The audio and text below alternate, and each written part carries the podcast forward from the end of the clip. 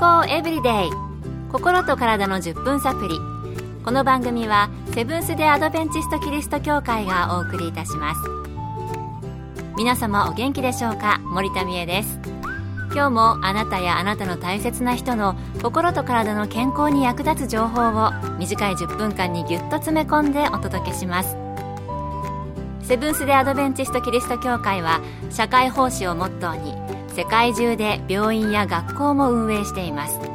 日本でも東京神戸沖縄の3カ所の病院をはじめ福祉施設などの運営を通して皆様の健康と医療福祉の発展に携わってまいりました。なおこの番組は健康情報番組で医師のアドバイスや治療に代わるものではありません。すでに投薬を受けている方また病院に通われている方はかかりつけの医師の指導のもとこの番組の情報も参考になさってください。突然ですがあなたは鼻血が出るって感覚味わったことありますか？こう鼻の中でスーっていうかタラーというか独特な感触ありますよね。あるいは鼻の中を傷つけてしまったとか鼻血誰でも一度は経験があると思います。私は残念ながらあまり経験ないんですけれども、友達や子供がもう、あーって言ってるのを助けたことはもう何回もあります。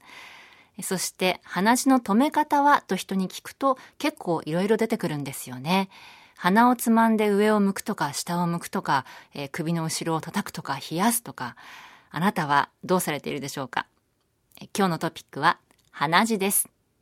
今回はアメリカのカリフォルニア州サンフランシスコカイザーパーマネント病院で医師として働かれているアラン岩橋先生のお話をお送りします。鼻血のことを正式には微出血と言います。鼻腔にはたくさんの毛細血管が集まっています。ほとんどが鼻の入り口から1、2センチのところからの出血で、この部位は特に血管が集中しており、指などによるわずかな刺激でも出血しますこのような外部からの刺激以外の原因では高血圧高い気温アレルギーや風邪喫煙により鼻腔内の粘膜が荒れて刺激されたり薬や体質で血液が固まりにくかったりということが挙げられますうん、ほとんどが鼻の入り口から1、2センチのところで出血するということでしたね。なんかね、もっと奥から出ているように感じるのは私だけでしょうか。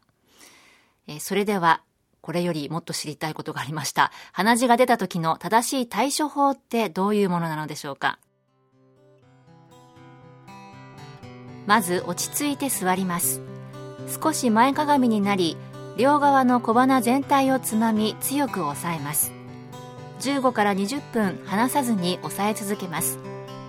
喉の方に血が回ってきた時は飲み込まずに口から出してください飲み込むと気持ち悪くなってしまいます。以上の処置でほとんどの鼻血は止まります。ガーゼや綿を詰めるときは取り外すときにかさぶたが取れてまた出血を起こすことがあるので気をつけてください。繰り返しても止まらない場合は耳鼻科専門医を受診してください。耳鼻科では内視鏡を使い鼻の奥まで見て出血部位を確認し止血剤を用いたりガーゼによる圧迫をしたりします。鼻の奥の出血で止まりにくい時には入院が必要になることがあります。まずは落ち着くこと。そして座って体の姿勢は前かがみなんですね。小鼻全体をつまんで強く押さえるということでした。首を叩くとか仰向けというのは出てきませんでしたね。健康エブリデイ。心と体の10分サプリ。この番組はセブンス・デ・アドベンチスト・キリスト教会がお送りしています。今日は微出血鼻血についてアメリカのサンフランシスコカイザーパーマネント病院の医師アラン岩橋先生のお話をお送りしています。微出血の原因や止め方などをお聞きしましたが、よく興奮すると鼻血が出るとか、チョコレートを食べ過ぎると鼻血が出るなどと聞いたことがあります。その辺はどうなんでしょうか？引き続き岩橋先生のお話です。ストレスなどは血圧を上げますが、血圧が上がったからといって必ずしも微出血が起こるわけではありませんもしすでに鼻腔内の粘膜が荒れていたり傷ついていて出血しやすい状態にある場合は血圧に左右されることがあるかと思います。またチョコレートに関してですがチョコレートの原料であるカカオの紅葉の中には抗酸化作用や血圧を下げる働きがあるので特に微出血を引き起こすことと関係は見受けられません。ですので漫画やアニメでチョコレートを食べ過ぎてとか興奮して鼻血を出すといったものがありますが面白い発想ではありますが医学的とは言えませんそうですよね。興奮して血圧が上がったり、チョコレートを食べ過ぎたからといっても、鼻血と直接関係しているわけではないんですね。ただ、チョコレートを食べ過ぎると他の問題が出てきそうです。それでは、微出血の予防法はあるのでしょうか？岩橋先生にお聞きしました。予防には鼻を怪我するような行動をできるだけ避けること。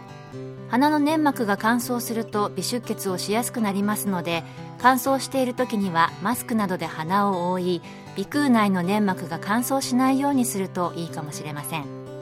また頻繁に微出血を起こす場合は病気が潜んでいることも稀にあるので耳鼻科で見てもらうこと。心臓に病気を持っている人でワーファリンなどの抗凝固剤アスピリンなどの薬を飲んでいる人は定期的に出血しやすくなっているかどうかを調べておくことも大切です。もちろん野菜中心の食生活や定期的な運動や休息など生活習慣を改善してストレスや血圧をコントロールするために体そのものを健康に保つことが大事です。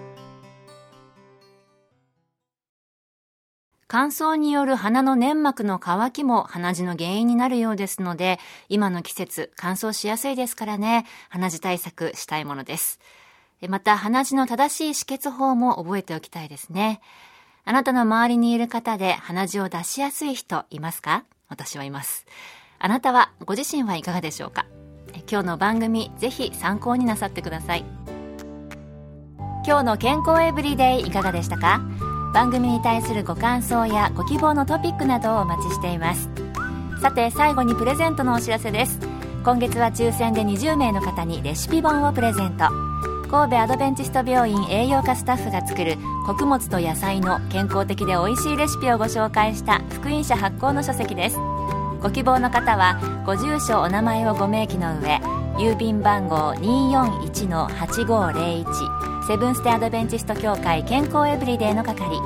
郵便番号241-8501セブンステアドベンチスト協会健康エブリデイの係までご応募ください。今月末の消印まで有効です。お待ちしています。健康エブリデイ。心と体の10分サプリこの番組はセブンス・デ・アドベンチスト・キリスト教会がお送りいたしました。明日もあなたとお会いできることを楽しみにしています。それでは皆さん Have a nice day!